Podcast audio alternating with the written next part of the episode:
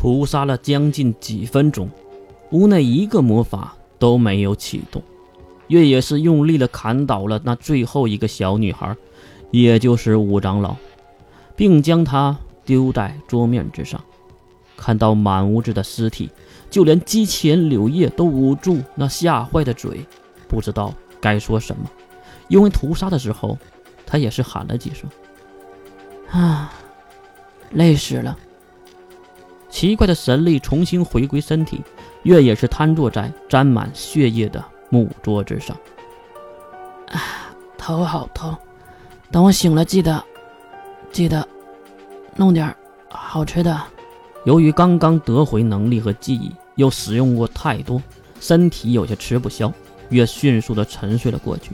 还是那句话，也不知道过了多久，等月再次醒来的时候，脑袋晕乎乎的。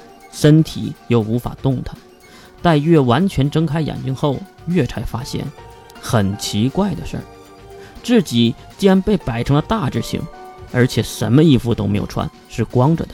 再看自己的双手，从掌心开始都是奇怪的黑色钉子，然后低头看向双腿，也同样是。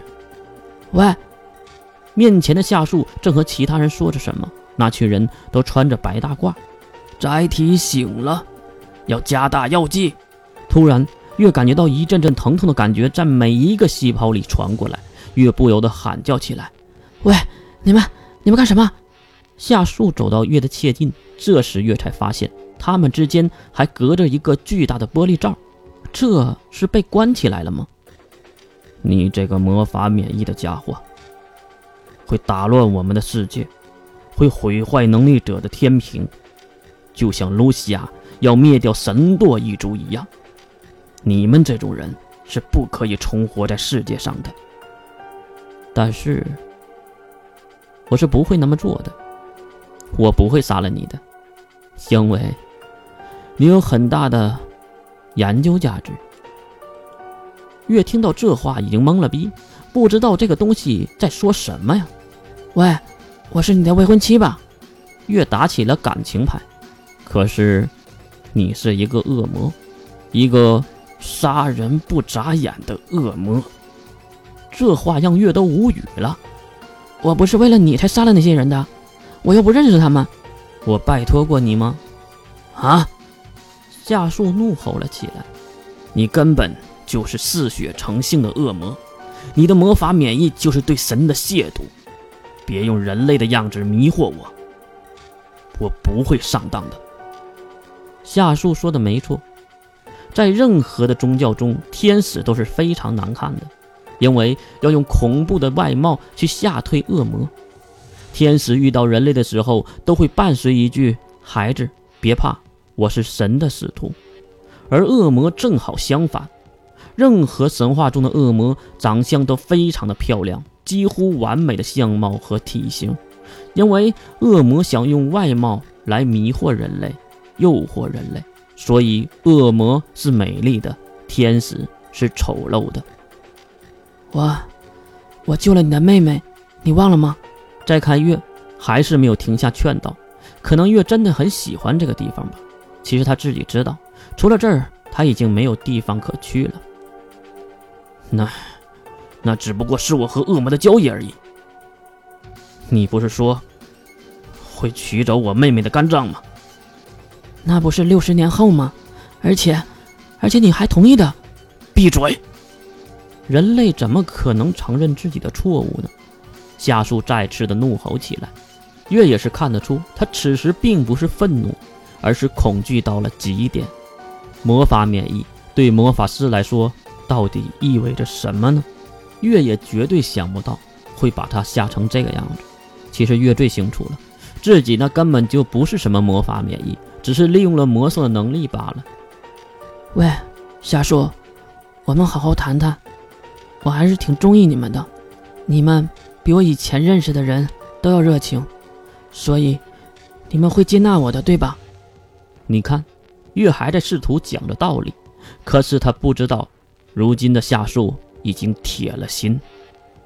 我们只接纳人类，才不会，才不会。要你这种用外貌欺骗我们的恶魔。恶魔，恶魔！瞎说，月并不是失望透顶，而是绝望透顶。他以为解决了他的顾虑，自己就能得到这个友好的朋友。可惜的是，猛虎如果不被驾驭，迟早都是威胁的道理。月应该是懂的。但是事情轮到自己的身上，人总是那么天真，以为自己是特别的，以为自己是特殊的。可是呢？镇定，注射镇定药剂和高浓度的抗恢复药剂。好，城主大人。一旁的白大褂们开始了操作，月的身体逐渐感觉到了疼痛，而且愈来愈剧烈。夏树，夏树也是拔出腰间的一把砍刀，放在了月的面前。虽然在巨大玻璃罩的外面，上面刻着你的名字，李月。我还以为我找到了终生的伴侣，没想到，哼！放下了刀的夏树转身离开。走出了这个巨大的房间，而月的皮肤和血肉也因为药物的原因开始了分崩离析。一阵阵疼痛让月不停的呐喊，不管怎样的请求，怎样的哀嚎。这一瞬间，月懂了。唉，我在干什么呀？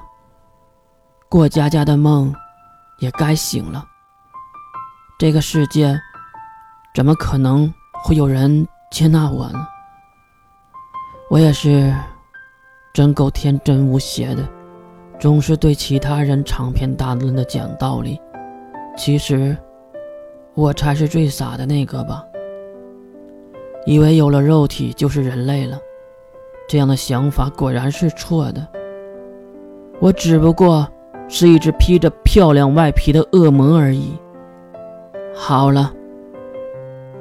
我醒了，自言自语的月让那些人懵了。